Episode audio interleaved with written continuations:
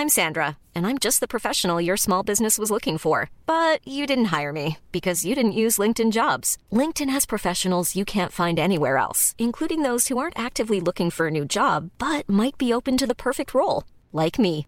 In a given month, over 70% of LinkedIn users don't visit other leading job sites. So if you're not looking on LinkedIn, you'll miss out on great candidates like Sandra. Start hiring professionals like a professional. Post your free job on linkedin.com/people today. Bonsoir à tous, Elisabeth Lévy, Gilles William Goldnadel, Georges Fenech et Geoffroy Lejeune sont avec nous ce soir. On va parler évidemment euh, de nouveau de l'équipe de France, euh, de- d'Emmanuel Macron qui était présent euh, au Qatar, de la crèche à Béziers euh, aussi. Mais je voulais qu'on commence par ce drame, drame absolu de ce jeune garçon de 14 ans qui est décédé hier après avoir été fauché par une voiture à, à Montpellier à la suite du match. Il est décédé des suites de ses blessures après son transfert à l'hôpital.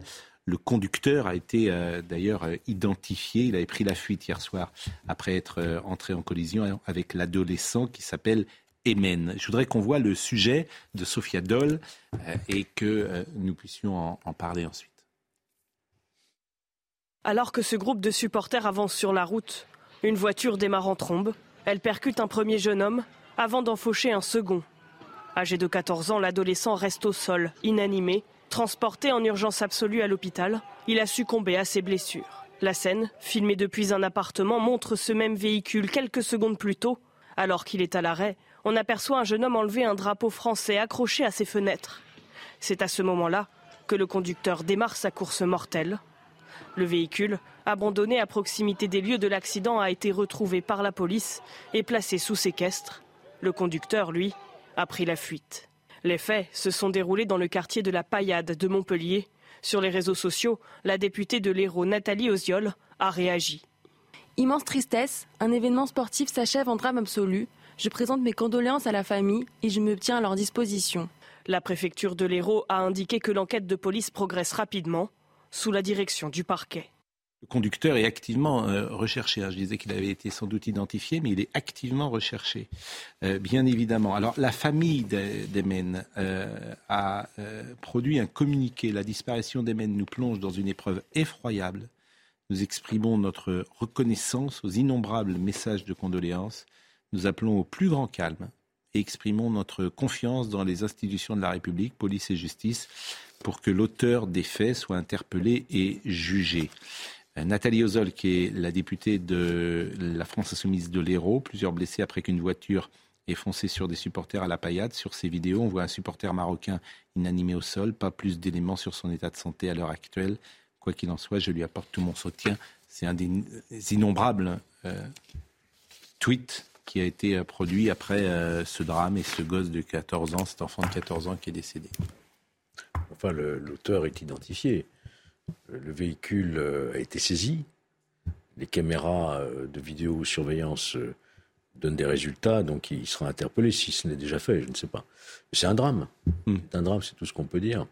Apparemment, c'est quelqu'un du voyage, hein, des gens du voyage. Hmm. Soyons prudents, hein, je vous Ouais, assure, parce ce que entend, hein. oui, alors oui, alors c'est ce qu'on entend. euh, ce qu'on entend parfois est vrai. Euh, toute la journée, euh, il y a eu de nombreuses rumeurs sur la personnalité de celui qui est recherché. La voiture a été identifiée, Hmm. et moi-même, je disais tout à l'heure, il a été identifié, mais euh, je ne voulais pas préciser, euh, bien sûr, parce que euh, il y avait trop de pistes sur euh, le nom de D'ailleurs, celui. il faut être prudent. ouais.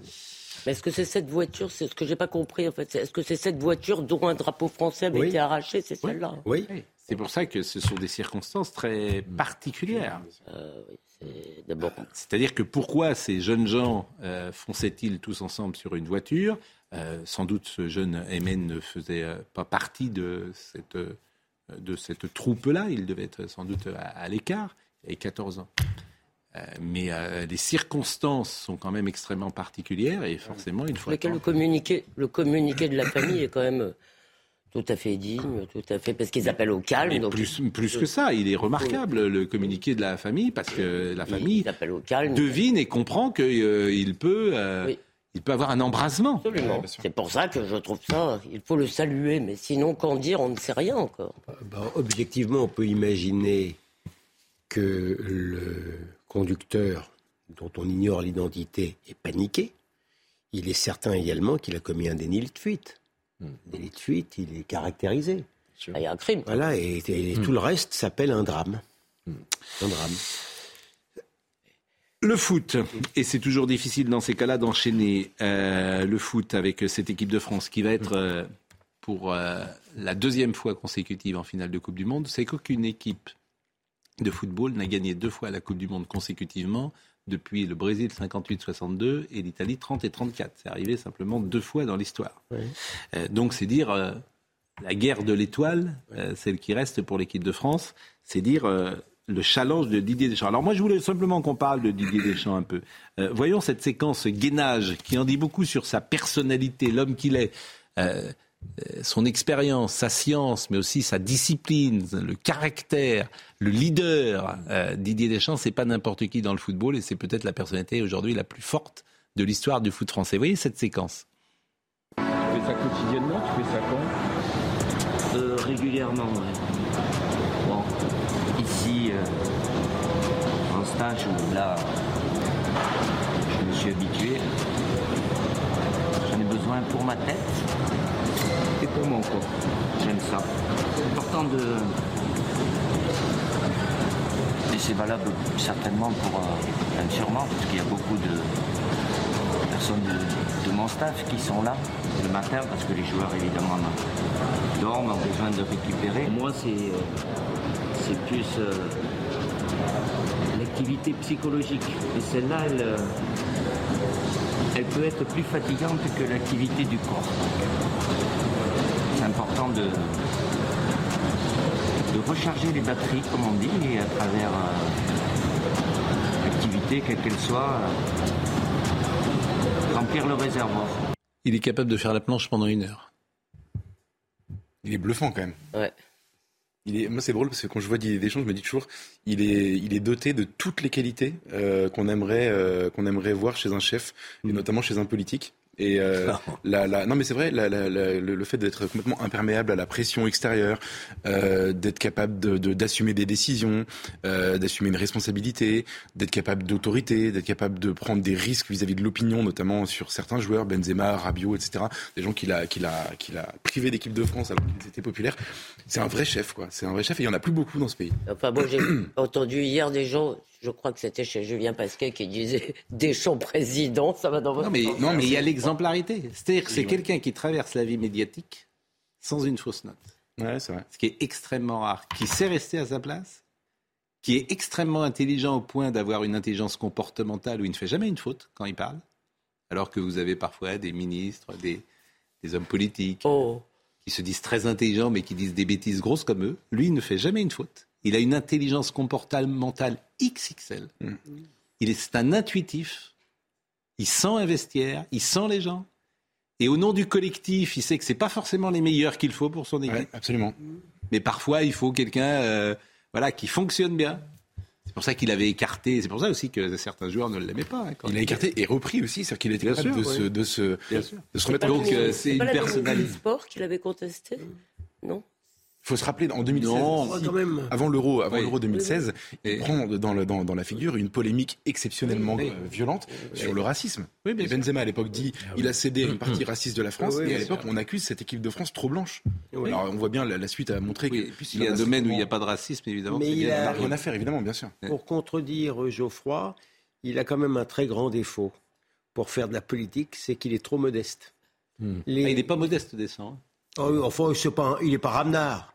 Il est Oui, c'est différent. Mais au contraire, il est, il est, il est. Il a de je, l'ambition. je dirais pas qu'il est modeste. Je vous assure, moi, je le Oui, connais mais je- je plutôt pense- bien. Je pense que les Français n'aiment pas les gens modestes en politique. Ils aiment plutôt les Ramnards. Moi je dis pas forcément qu'il faut qu'il fasse de Mais là, vous avez raison, c'est qu'il n'est pas, comme vous dites, c'est ce que j'appelais l'intelligence comportementale Voilà. qui est la sienne. Eh oui. Mais il sait très bien son niveau. Mais bien sûr, non, mais pour ce Il qu'il le fait, connaît c'est- bien. Pour ce qu'il fait, c'est c'est Et, formidable. ça- et la victoire hier, c'est lui. C'est 40 ans de vestiaire. Ouais. C'est 40 ans de connaissances, 40 ans euh, de. de, de, de- de- euh, faut manger du banc. On Ouais, dit ouais. ça en permanence. Ouais. Euh, dans le foot, la, personne la plus importante, c'est le sélectionneur, c'est l'entraîneur. On se souvient d'Aimé Jacquet aussi. Pareil. Alors écoutons euh, Noël Le Graët, euh, parce qu'il faut garder évidemment euh, Didier Deschamps et euh, Noël Le Graët euh, qui euh, disait hier combien il travaillait beaucoup. Il travaille beaucoup. Il, est, il prépare bien les choses. Et vous savez, tous les compliments que j'ai entendus là tout à l'heure, euh, je crois que c'est vrai. C'est quelqu'un d'abord qui rassemble euh, tout le temps son groupe. Euh, il s'exprime très calmement, mais c'est bien préparé. Il n'y a pas de, il n'y a pas de secret lorsqu'un joueur rentre sur le terrain et connaît sa mission. Je voulais juste vous montrer une petite vidéo de lui en 1985. Et ça renvoie entre l'inné et l'acquis. Il a 16 ans. Il vient d'arrêter, il est au centre de formation du FC Nantes depuis 2-3 ans. Il est en équipe de France. Il est capitaine de l'équipe de France parce que partout où il est passé, il a toujours été chef, leader, capitaine. Il a 16 ans. Il est donc en Hongrie pour un tournoi cadet. Et c'est un journaliste de TF1 qui l'interroge, qui s'appelle Yves Kupfermack. C'est Deschamps, donc il y a quasiment 40 ans, on est en 85. Il y a tout. Regardez. Le deuxième match, si on voulait garder une chance de se qualifier, il fallait marquer beaucoup de buts face aux Islandais. On a fait un match, un bon match. On a su bien le démarrer, par comparaison à celui contre les Grecs. Puis bon, les buts sont venus, on a, pu jouer, retrouver notre jeu et l'équipe était bien en place. On a réagi face au premier match qui a été très très très dur pour nous. À travers ce tournoi, ces garçons de 16 ans qui vivent toute l'année dans le milieu très fermé des centres de formation ont découvert ce qu'était la vie à l'étranger, avec ses avantages mais aussi ses inconvénients. C'est pas très facile vu qu'on est qu'on doit vivre dans un pays qui où on rencontre certaines difficultés, notamment de nourriture. Puis bon, les quatre équipes sont logées ensemble, alors c'est pas trop facile de se préparer non plus. Enfin, bon, comme on a tous les mêmes installations et tout, il faut s'y faire. Mais c'est long quand même, on tourne. On a beaucoup de temps libre, puis bon, on sait pas trop comment l'occuper. Donc déjà, il a 16 ans. On comprend que c'est un peu compliqué d'être là-bas. Il ne l'exprime pas au nom du groupe et au nom de l'équipe de France avec qui il voyage. Et il y a toute sa personnalité. Je trouve que ce son est, c'est un des premiers hmm. sons de Didier Deschamps. Et, et, bien sûr qu'il n'a pas changé. C'est la même voix en plus. Oui. Ce qui est fascinant, c'est que comme, comme entraîneur, mais aussi surtout comme joueur, il est doté d'aucune des qualités, vous savez, qui font briller. C'est-à-dire qu'il courait pas vite, il n'avait pas une frappe exceptionnelle. Non, c'est quelqu'un qui, qui, qui a le plus grand palmarès du foot français, hmm. juste avec l'intelligence. Oui, les gens disent ça tel que vous le dites, mais quand il avait par exemple 15, 16 ans, il faisait déjà la différence, il allait plus vite que les autres, il frappait plus fort et ça. Mais c'est vrai qu'après... Il a marqué quasiment aucun but. Mais il a été un oui, joueur Oui, c'est pas un immense joueur, euh, Didier Deschamps. Oui, mais pas, bon, pas, 98. Mais c'est pas Mbappé, effectivement, c'est pas Zidane, c'est pas Platini. Mais c'est ce que vous avez dit, euh, c'est il a la qualité sans doute la plus rare qu'on rencontre euh, dans la vie professionnelle, qui est celle du chef. C'est assez rare.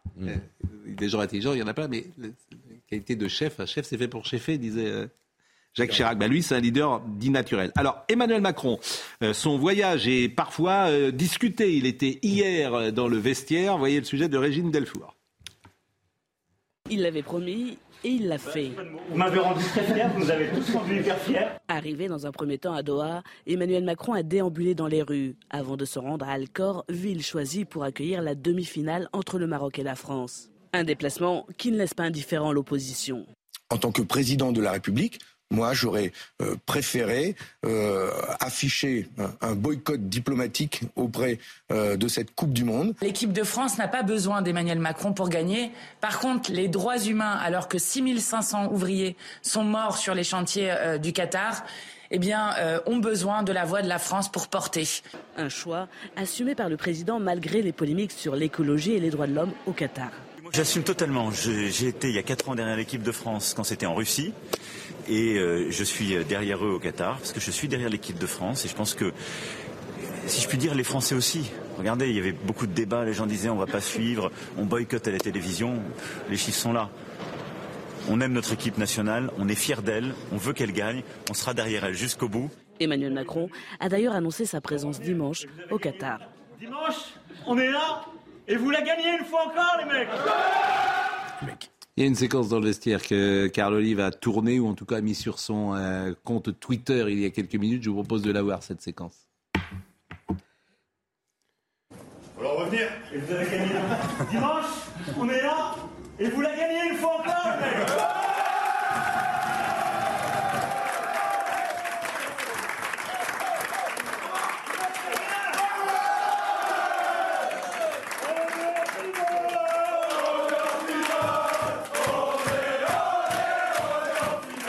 Bon, Emmanuel Macron au Qatar, il n'y a pas de débat. Bah, s'ils avaient perdu, s'ils avaient perdu, je pense qu'on aurait pu. lui Non, non, envoyer. mais Aujourd'hui, vous, vous êtes tout sage. Mais vous êtes jamais content quand je parle, ça va pas. Quand je, quand je- au contraire, je, je suis dans un mystisme un peu mystérieux, ça va pas non plus. Euh, si, bah, vous l'avez inscrit, vous l'avez inscrit à l'ordre du jour et après vous nous dites qu'il n'y a pas de débat. Oui, il y a un débat. Ah bon? Ah oui. Le débat sur. Vous avez entendu les insoumis qui se caractérisent par la rigueur morale et euh, notamment à l'égard des régimes islamistes qui sont pas contents parce que M. Macron est tout bon. Alors, euh, je ne dis pas que sur le fond il n'y a pas débat, mais euh, tout le monde sauf, les insoumis. Puis dès l'instant où effectivement M. Macron a décidé de ne pas boycotter parce qu'il ne faut pas politiser, il y aurait beaucoup à dire là-dessus. Qu'il y soit, euh, ça ne me gêne pas. Et je dois vous avouer que c'est pas le Macron que je déteste le plus quand il s'adresse comme ça aux joueurs. Bon, donc euh, C'est pour ça n'y a pas de débat qu'il soit là-bas. C'est Le un- débat, il fallait l'avoir il y a 10 ans. Quand Voilà, il y a exactement. 10 ans que. Mais cette Coupe du Monde est bien organisée. 2010. les matchs sont bons. Euh, L'hiver à l'arrivée, c'est une bonne idée. Parce que ça nous fait passer un bon moment. Les joueurs sont en pleine forme parce qu'ils ne sont pas fatigués pour la fin de saison. Euh, à tel point qu'on pourra s'interroger s'il faut jouer le- toujours. Bah, il y a quand même un petit Les Coupes du problème au en Parlement européen, quand même. Ah, ça n'a rien à voir avec ce qui se passe. Non, ce que je veux dire, c'est qu'il y avait débat sur l'attribution qui n'avait Oui, pas oui. seulement, Oui. qui ne tenait pas seulement à tout ce que vous dites. Si c'est vrai, vous disiez que l'hiver, c'était pas. la- Je vous ai entendu dire Oui. les uns et les autres que l'hiver, c'était pas une bonne saison pour le foot. Mais pour le reste, Non, le pour débat, les il était politique. C'était est-ce qu'il les téléspectateurs que c'était pas Ouais. une bonne saison. Parce que Ah, pour les joueurs, d'abord, c'est pas l'hiver, parce qu'il fait chaud. euh, Oui, pour au- les téléspectateurs, Qatar. mais- pour les téléspectateurs, on, on imaginait que c'était plus sympa de voir ça dehors en- avec des écrans géants. Mais, à l'arrivée, euh, dans cette période un peu morose, c'est sympa. Il y avait un débat quand même, possiblement, sur fallait-il attribuer cette Hmm. Coupe du Monde au Qatar. Et ce débat existe toujours. Il, n'a pas, il ne tient pas aux conditions. En tout cas, son voyage, c'était ça qui m'intéressait. Moi, je peux polémiquer sur un point. C'est en fait, euh, je, je suis comme William. Ça me va très bien le comportement de Macron avec le Qatar en ce moment. Euh, mais par contre, j'aimerais bien qu'il fasse ça tout le temps. C'est-à-dire qu'il qu'il mette jamais de morale dans ses relations diplomatiques. En fait, il faut parler à tout le monde, y compris des régimes atroces. On a même besoin. Et d'ailleurs, Il on le sait. fait, franchement. Mm, Pas toujours. C'est-à-dire que la Pologne est traitée comme un adversaire au sein de l'Union européenne. La Hongrie, et pour des raisons idéologiques. La, la Hongrie, pour vrai, des raisons idéologiques, pareil. Et, il y a très peu de l'Italie. temps. Et l'Italie. C'est ce que qu'il avait dit de, effectivement de Madame Mais il parle à la Russie, par exemple. Bonne remarque. Même le seul qui parle à la Russie. Bonne remarque. Petite séquence vestiaire EDF de l'équipe de France, EDF, et euh, avec de la musique. euh, vous connaissez euh, Fluid From Desire de Gala. Vous avez dû danser là-dessus et monter sur les tables peut-être lorsque vous- il y a quelques années. il y a 2-3 ans. Bon, écoutez.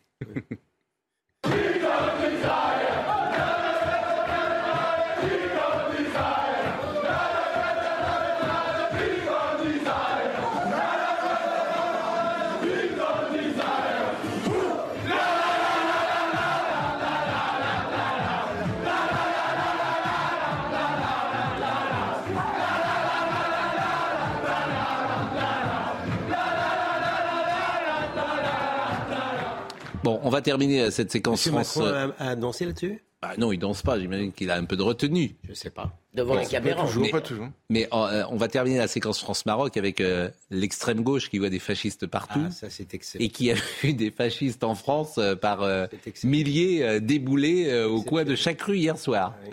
Mais non, mais écoutez. J'ai vu les tweets de Clémentine euh, Autain passer. Madame euh, Tondelier, fraîchement arrivée à ELV, a, été- a également eu la même source d'inspiration. C'est-à-dire que le ministère, enfin, les policiers ont arrêté, ils ont eu raison, euh, quelques voyous d'ultra-droite Hmm. avant qu'ils sévissent.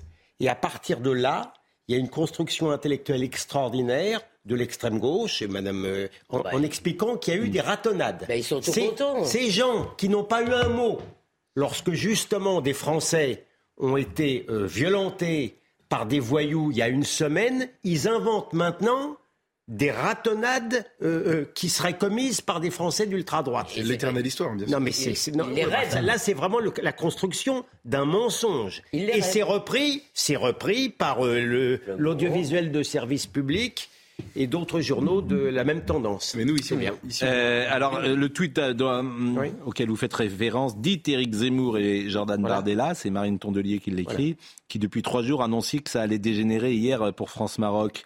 Je pense pas qu'ils avaient dit ça d'ailleurs.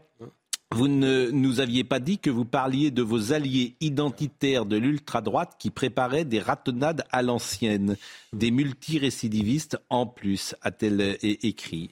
D'ailleurs, le Mourad... les années 80. Non, mais ils inventent. Mais ils inventent. Euh, faut bien qu'ils inventent quelque chose. Ce qui reste à l'ultra gauche ou à la gauche, c'est d'inventer. Euh... C'est du pour la joie. C'est le, le, fantasme des années 80. Un, un ennemi qui n'existe pas. Cela dit, il faut bien dire qu'on s'attendait, en tous les cas, on en a parlé sur ce plateau, à ce que ça se passe beaucoup plus mal hier, à part ce qui s'est passé à Montpellier. Il y a eu quand même 40 policiers blessés. Il y a 200 interpellations comme euh, après France. Enfin, il y a le même nombre. En fait, ce qui est tout à fait étonnant, je peux vous dire, c'est que chacun s'habitue aujourd'hui au fait qu'après une célébration euh, d'un match, il y ait des interpellations. Il y en a eu 200 comme après euh, le match du Maroc l'autre soir. Le même nombre. Le même nombre. Il y a eu 40 policiers blessés aussi, je crois. Pardon, mais juste, moi, ça me, fait, ça me fait moyennement rire cette histoire d'ultra-droite, parce qu'en réalité, ici, on arrive à en, rigoler, mais, mais, euh, mais la, gauche, l'extrême gauche ont le récit, encore le monopole du récit médiatique. Cette histoire de, de ratonnade, etc., ça va fonctionner. Les gens vont vraiment entendre parler de ça de manière très sérieuse, en effet, par les journaux de référence, Le Monde et compagnie. Et, et Mathieu Bocoté a cette formule de dire qu'on n'a pas la, comment dire, la maîtrise du, du récit médiatique. Il a parfaitement raison. Sont en train de, de, gagner l'opinion sur ce sujet-là. Alors qu'ils nous ont expliqué qu'on n'avait pas le droit de penser pendant une semaine que c'était pas normal de voir des Français d'origine marocaine. Non, mais euh, ils, refusent de, de voir la réalité en face, mais par contre, ils inventent une réalité de substitution. Surtout que par exemple, les pour eux, c'est jamais un problème. la pause, et on écoutera dans la deuxième partie Henri Proglio qui s'est exprimé parce que devant l'Assemblée nationale, et c'est pareil, à chaque fois que quelqu'un qui sait de quoi il parle parle de l'électricité, ah, c'est absolument terrifiant ce qui s'est passé en France depuis 20 ans sur le nucléaire. C'est absolument incroyable. Tous ceux qui défilent à l'Assemblée nationale dans des commissions, évidemment, c'est pas médiatique puisqu'ils parlent pendant deux heures et personne ne reprend ce qu'ils disent. Euh, si, vous quand même. Nous, on a pris avec M. Bréchet et là, vous entendrez Henri Proglio. C'est terrifiant ce qu'il dit. À tout de suite.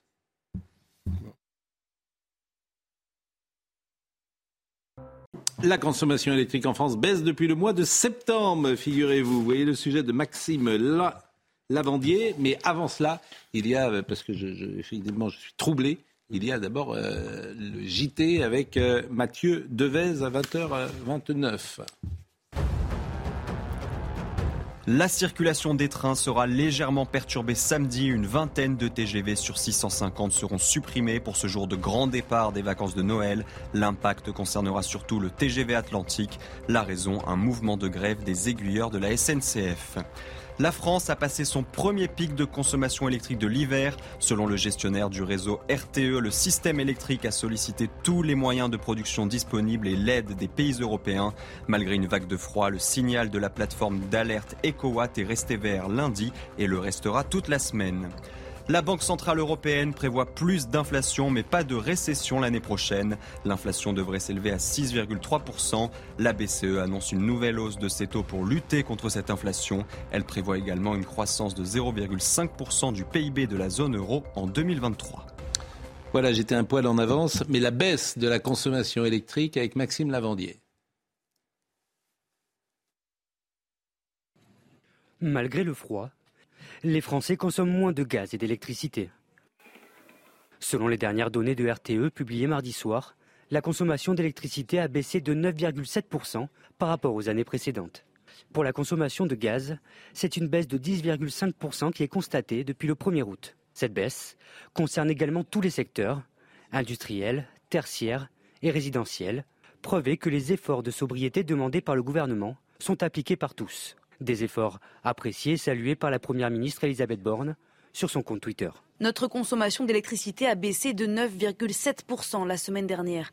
Pour le secteur tertiaire et les ménages, la baisse est de 8,5% par rapport à 2021. Cette accélération, nous la devons à la mobilisation collective. Alors maintenons nos efforts, chaque geste compte. Alors que la France a passé son premier pic de consommation de l'hiver lundi sans accroc, l'optimisme d'un hiver sans perturbation semble de mise. Je l'ai dit hier soir, mais bon, il y avait le match, tout le monde n'était pas devant son poste. Il y a un site qui s'appelle Electricity Maps, qui permet de savoir en direct comment on consomme l'électricité en France. Donc vous allez voir, parce qu'on va faire l'animation en direct. En ce moment, par exemple, il est euh, à 18h. Aujourd'hui, 54%, vous voyez, c'est la France, 54% de l'électricité disponible en France est produite par le nucléaire. Ça, c'est la France. Euh, en éolien, on est pas mal d'ailleurs, on est à 9% en éolien. On est plus, par exemple, que les Allemands. Et en hydro, Nous avons 12% de notre électricité disponible en France. Tout ça, c'est aujourd'hui, hein, c'est en direct. Et le gaz, c'est 12%. Alors, par exemple, pour faire un, un, petit parallèle avec euh, l'Allemagne. On va aller euh, euh, sur l'Allemagne et c'est tout à fait sidérant. Charbon. charbon. Alors voilà, l'Allemagne c'est du charbon, bien sûr. C'est du charbon, l'Allemagne. Le nucléaire existe quasiment pas, mais surtout l'éolien n'existe pas. Donc ils nous ont raconté des salades avec les énergies renouvelables. Ils ont mis 900 milliards dans les renouvelables. Bien 900 sûr. milliards d'euros. Donc en fait, c'est un, euh, c'est ça qui est formidable d'ailleurs, parce que là, c'est, on peut pas raconter de, de, de, de on peut pas raconter de, de, de crack, oui, bien sûr. Et euh, l'énergie renouvelable, bah, ça marche pas. Ah Qu'est-ce que vous voulez je veux dire Solaire et éolien, ça produit pas d'électricité aujourd'hui. Solaire, parce qu'il fait nuit à 18h euh, le soir. Et éolien, il n'y a pas de vent en Allemagne. Donc, euh, c'est quand même. Euh, donc, voilà ce que je voulais vous dire. je, suis étonné même par nos 9% d'éolien.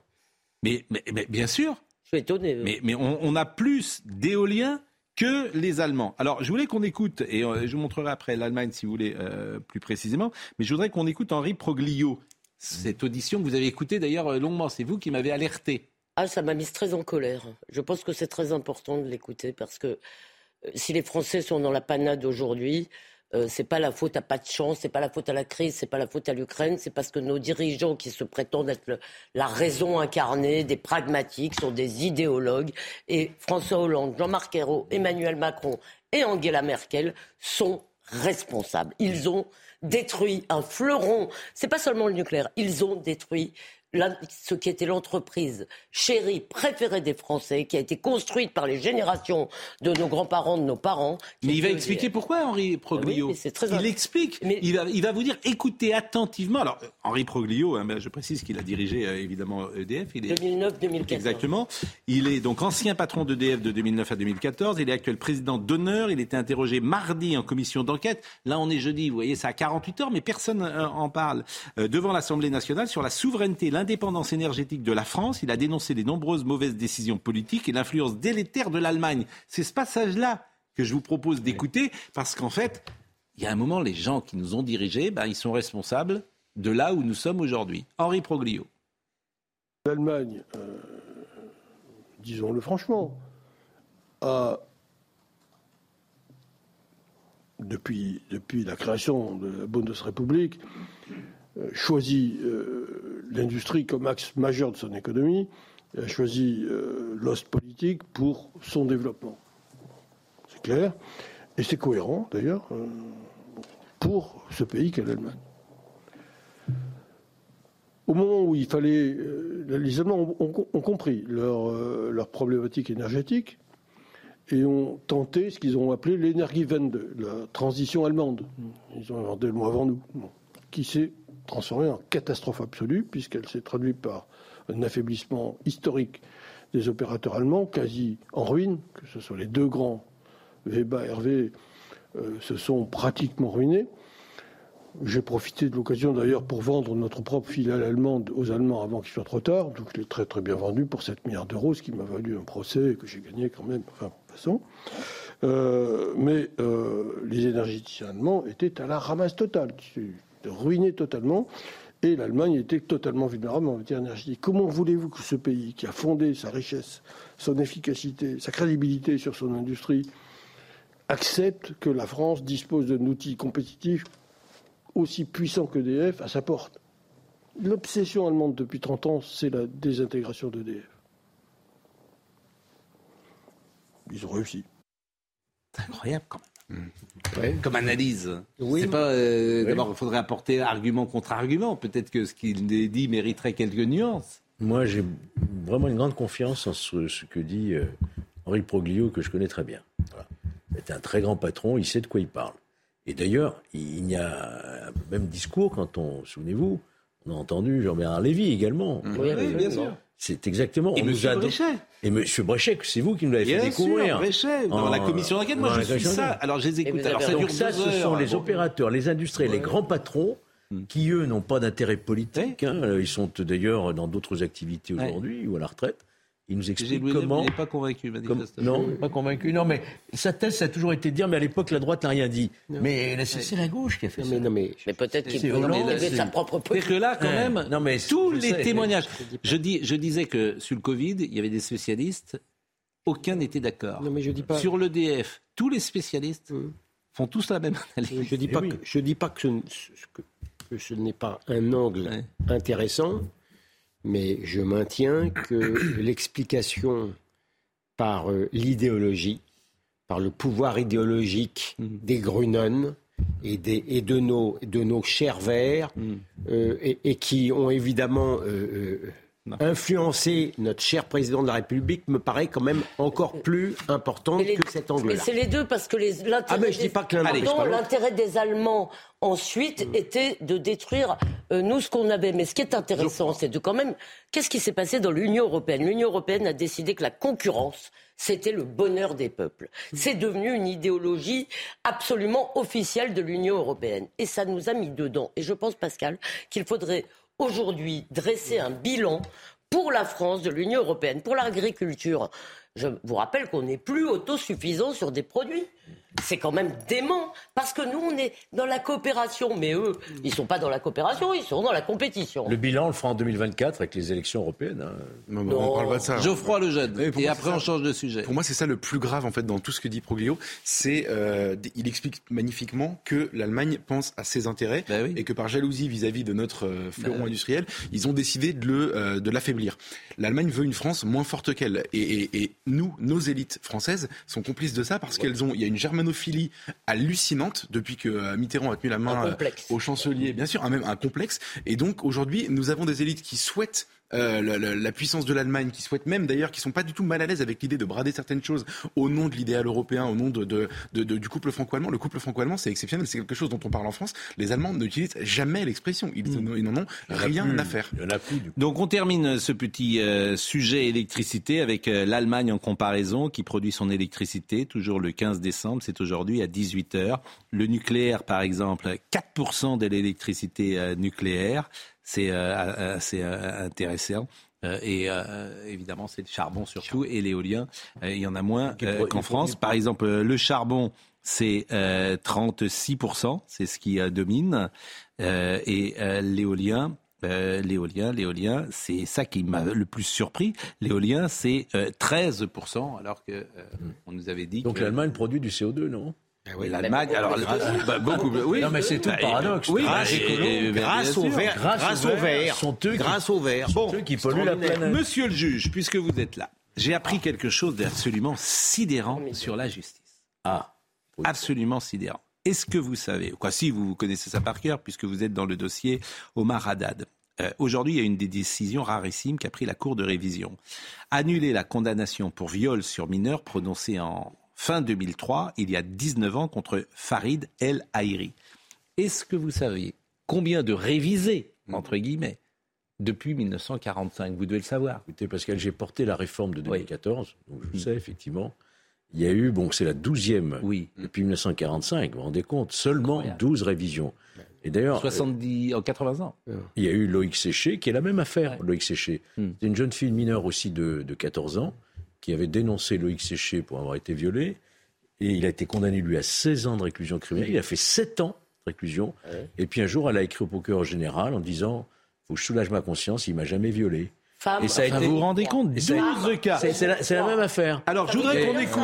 Comment Emmanuel Macron, femme, on vous croit. Non, mais Je voudrais qu'on écoute. Oui, mais là, c'est- plus large. Ça fait 80 ans. Moi, le sujet qui m'intéresse, c'est la justice qui est incapable de se déjuger. Non, Et non, vous savez non, pourquoi non, non, non, non, c'est le sujet. Non, non, ah non, monsieur Pro. le sujet, Ah non, monsieur Pro, vous n'allez pas vous sauver, là. Ah non, vous n'allez pas vous sauver. je voudrais qu'on voit d'abord le plateau d'accord, de euh, Schultz a Et on entendra également. Monsieur Farid El Aheri Ouais, parce qu'il a vécu le calvaire. Et puis je vous donnerai mon paquet. Vous aurez votre Eh paquet. ben, écoutons croyez-moi. d'abord Noémie Schultz Ne sur soyez pas trop pressés. qui résume cela. Écoutez. Cette reconnaissance de son innocence, Farid El Haïri l'attendait depuis ce jour de 1998 où une jeune fille de son quartier l'a accusé de viol. Il avait alors 17 ans. Ce matin, la Cour de révision de la Cour de cassation a reconnu que plus aucune charge ne pesait sur lui, qu'il s'agit bien d'une erreur judiciaire. La décision qui le lave de toute accusation sera affichée dans sa ville, mais aussi publiée dans les journaux qui, à l'époque, avaient donné son nom. Mais ça ne suffira pas à effacer toutes ces années de souffrance. Je ne souhaite à personne de vivre ce que j'ai vécu. J'ai fait une année d'incarcération, mais les 23 ans d'incarcération euh, mentale, c'est ce qui est le plus difficile, vous savez. Les coups, ça fait mal, mais les mots, ça reste, ça restera à vie. Farid El Haïri a annoncé sa volonté de déposer plainte contre son accusatrice pour dénonciation calomnieuse. Une femme qui, à l'époque, avait 15 ans et qui était victime d'inceste de la part de son grand frère. Ce matin, son avocate a dit qu'elle était très soulagée que l'innocence de Farid El soit enfin reconnue. Je trouve extravagant que la justice, en 80 ans, n'ait trouvé que 10 affaires parce que, sur lesquelles elle pouvait revenir. parce qu'elle est attachée. Quand l'accusation se. Quand l'accusation Gilles William, William me parlait. non, mais c'est, la révision, c'est une procédure totalement exceptionnelle, donc c'est normal que ça soit exceptionnel. Sur le c'est plus exceptionnel. Mais, soit en 80 ans, c'est, au-delà de non, mais, non, non, mais ils veulent pas réviser. Les juges ne veulent pas. pas bon. Mais au-delà de cela, au-delà de ça, il y a quand même quelque chose de beaucoup plus important. Parce que combien de fois, quand on a des débats l'un avec l'autre et que je vous dis, mais attendez, il y a quand même une présomption d'innocence pour les hommes. Euh, tant qu'ils ne sont pas condamnés, vous êtes euh, spécial, etc., etc. Alors si, combien de fois vous m'avez fait le reproche? Combien de fois vous m'avez fait le reproche devant la France entière de dire que j'étais spécial parce que malgré tout, j'attendais que la condamnation. Vous voyez ce que je veux dire? Voilà, la, parole, la parole des femmes est sacrée. Parole des femmes. la, parole des femmes n'est pas plus sacrée que la parole des hommes. Ça, c'est encore un autre problème. mais, oui, c'est pas le sujet. C'est pas le sujet. C'en est un, mais c'est pas le sujet de ce soir. D'accord. La justice s'est trompée pour avoir la parole. Mais le problème qui est posé par la c'est quand même le fait que notre justice ne veut pas reconnaître ses erreurs comme elle le devrait. Que dans les 12 affaires, dans les 12 affaires que je peux finir. Oui. J'ai rien dit jusqu'à maintenant. Dans les douze affaires que j'ai regardées attentivement pour la réforme que j'ai portée, à chaque fois, il a fallu prouver l'innocence. Pour prouver l'innocence, c'est très compliqué. Alors que la loi, elle dit que lorsqu'un élément nouveau apparaît, fait naître un doute.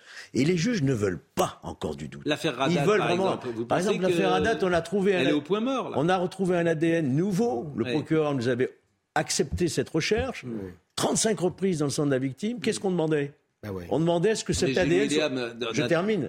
On demandait simplement est-ce que cet ADN soit passé au fichier. On nous a dit non, c'est pas la peine. Bon, non, mais bien. On a un ADN qui dort dans les scellés. On ne sait pas qui l'appartient. Mais là, il se trouve que la justice a un principe qui est le principe de l'autorité de la chose jugée. Ils ne veulent pas remettre en cause ce principe. Permettez-moi néanmoins de m'associer à William. Les trois affaires que vous avez citées, et j'ai aussi en tête un grand-père qui avait été accusé par sa Yacono par sa petite fille ou par son petit-fils. Par son petit-fils, qui était le maire, le maire d'une commune des Alpes-Maritimes. Dans les trois affaires, c'est une rétractation de l'accusation. Excusez-moi, vous avez tous dit sur ces plateaux, quand Emmanuel Macron a prononcé cette phrase affreuse, on ne peut pas croire quelqu'un parce qu'il dit j'ai été victime. Ça, ce n'est pas la justice. Or, quand une femme accuse un homme, aujourd'hui, il y a une présomption de culpabilité pour l'homme. Et ça, je veux dire, c'est pas. Il faut quand même apporter des éléments. Mais non, mais bon, d'accord.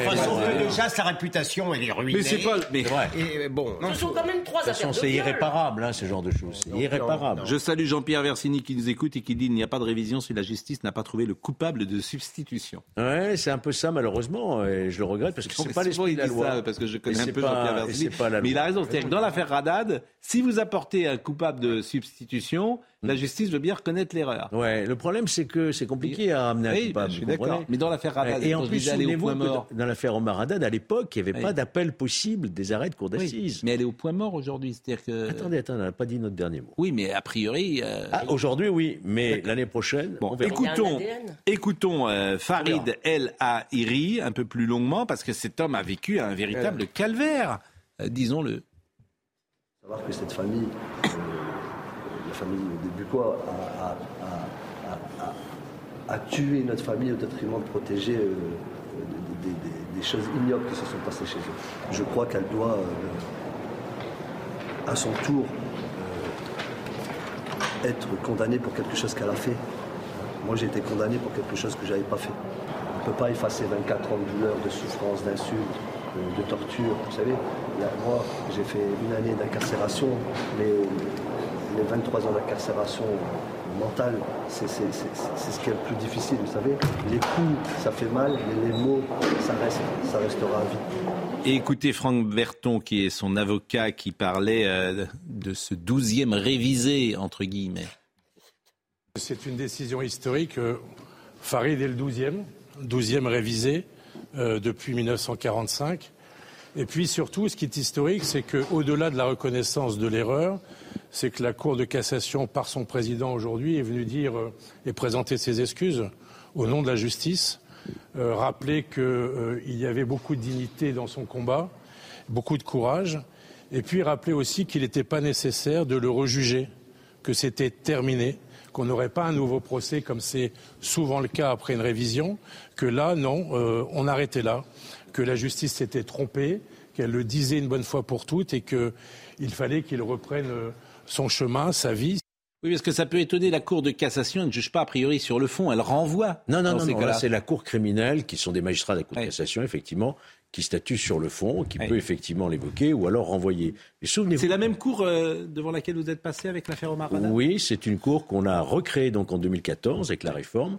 Ils ne sont plus cinq, ils sont 13 aujourd'hui. Et donc ces magistrats, ne font que ça Oui, 13 parce qu'on a voulu des regards croisés. Non, non, ils viennent de la Chambre sociale. Mais ils ne font que ça?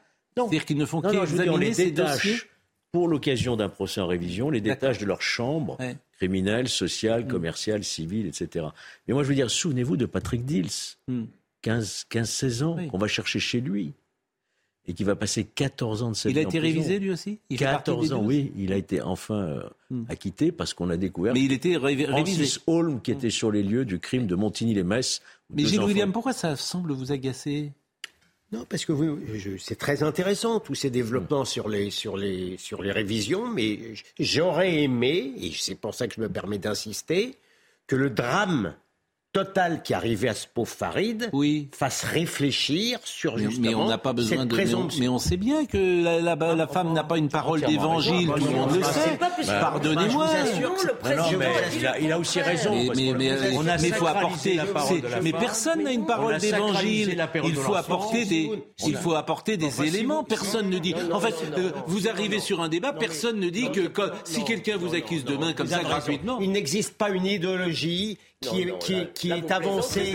il n'a pas. Non, non. Les, féministes, les féministes d'extrême gauche, façon Autain, euh, euh, Patin, Coffin et compagnie, qui nous expliquent. Pardon vous avez un cas concret à nous expliquer de, femmes qui accusent par exemple chaque jour que Dieu fait, dès l'instant, chaque jour que Dieu fait, dès l'instant où il y a une femme qui accuse un homme, et c'est pour ça que je préconise à chaque fois dans ces affaires-là qu'on n'en parle pas avant la mise en examen, mm. la réputation du type est déjà terminée. Il y a en a parlé pour beaucoup de comédiens.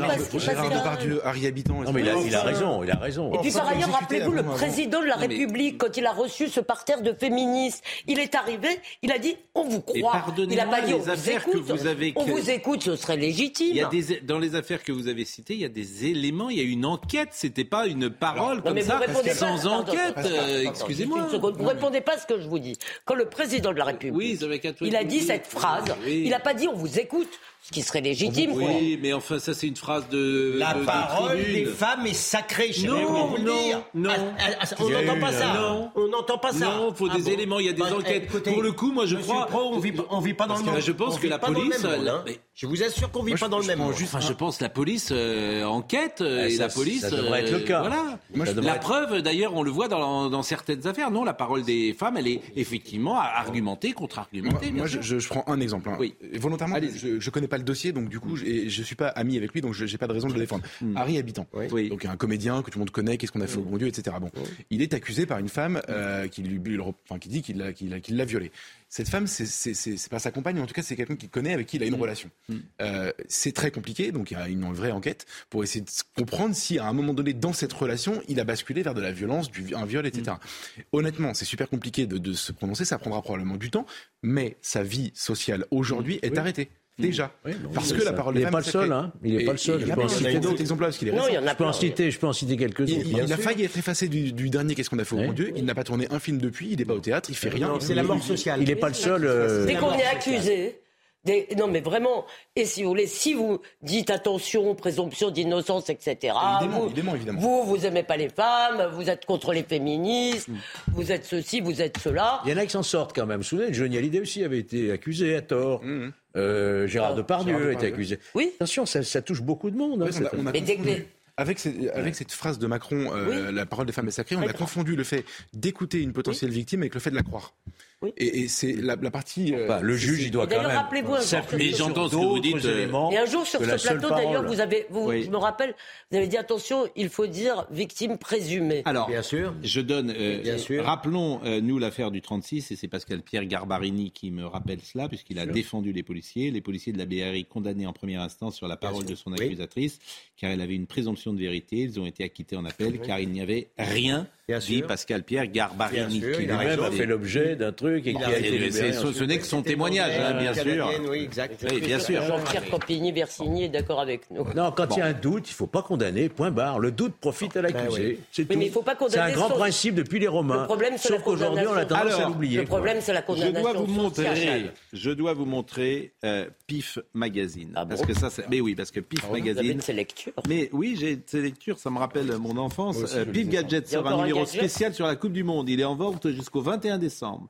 En plus du magazine est fourni un jeu de plateau, des cartes et des pions pour 8 joueurs. Reproduction d'un stade de foot. Ouais. Objectif du jeu, marquer un maximum de buts tout en répondant à des questions sur le sport ou résoudre des casse-têtes. Prix 6,50 euros. Et il y a une interview de Jamel Debbouze à, à découvrir. Et je voulais vous faire écouter Jamel, pardonnez-moi, Jamel Debbouze. Écoutons-le. Pardon. Les bleus, allez, allez, allez. C'est simple à comprendre. Trois étoiles. Il n'y a pas de discussion possible. Commencez pas à, tergiverser. On n'est pas là pour rigoler. On veut une troisième étoile. On la mérite. T'as vu l'équipe qu'on a? On a un Mbappé extraordinaire. On, a une, on a une équipe, quoi. Tu vois, au milieu, ils sont très forts. À l'arrière, ils sont très forts. Moi, je suis convaincu qu'on va chercher une troisième étoile. Les gars, please, fir- first stars. We want a first star.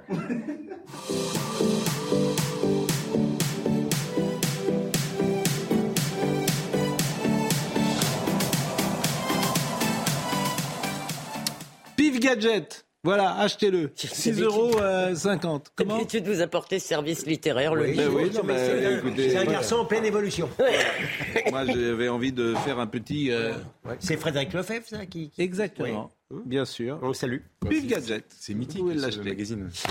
Euh, Monsieur Benkemoun, Oui, comment allez-vous? Ah oui, hier soir, vous n'étiez pas là?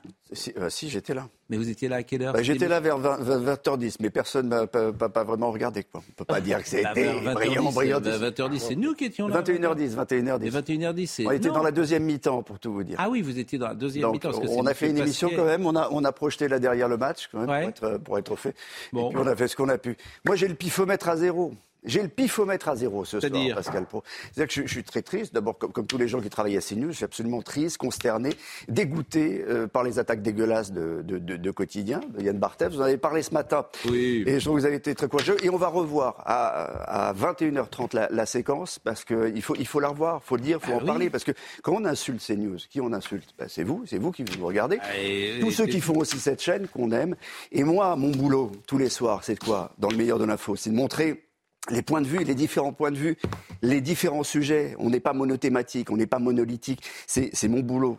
Tous les jours de regarder cette chaîne, je peux vous dire qu'elle n'est pas comme ça. Donc ce que fait Yann Barthès, c'est absolument dégueulasse. Je le dis, je le répète, rendez-vous 21h30 pour revoir cette, euh, cette séquence. Et il n'était Voilà, pas content parce que j'ai dit euh, que Yann Barthès, c'est Jeff Panaclock, parce qu'il écrit rien. Euh, Il a quelqu'un à l'oreillette qui est son producteur, Laurent Bon, etc. Donc tout le monde sait dans le métier que c'est Jeff Panaclock.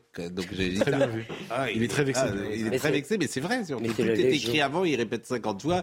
Il n'y a rien Mais- qui sort de C'est la Légion d'honneur d'être attaqué par Yann Barthès. C'est terminé, c'est terminé, c'est terminé. Je vous dis, je vous dis que Marine Lançon était à l'édition, Michael Thomas était à la réalisation, Dominique Raymond était à la vision, Rodrigue Le Prado était au son. Merci à Marine Lançon, elle était là ce matin, elle est là ce soir. Oui. Bravo elle. Très bien.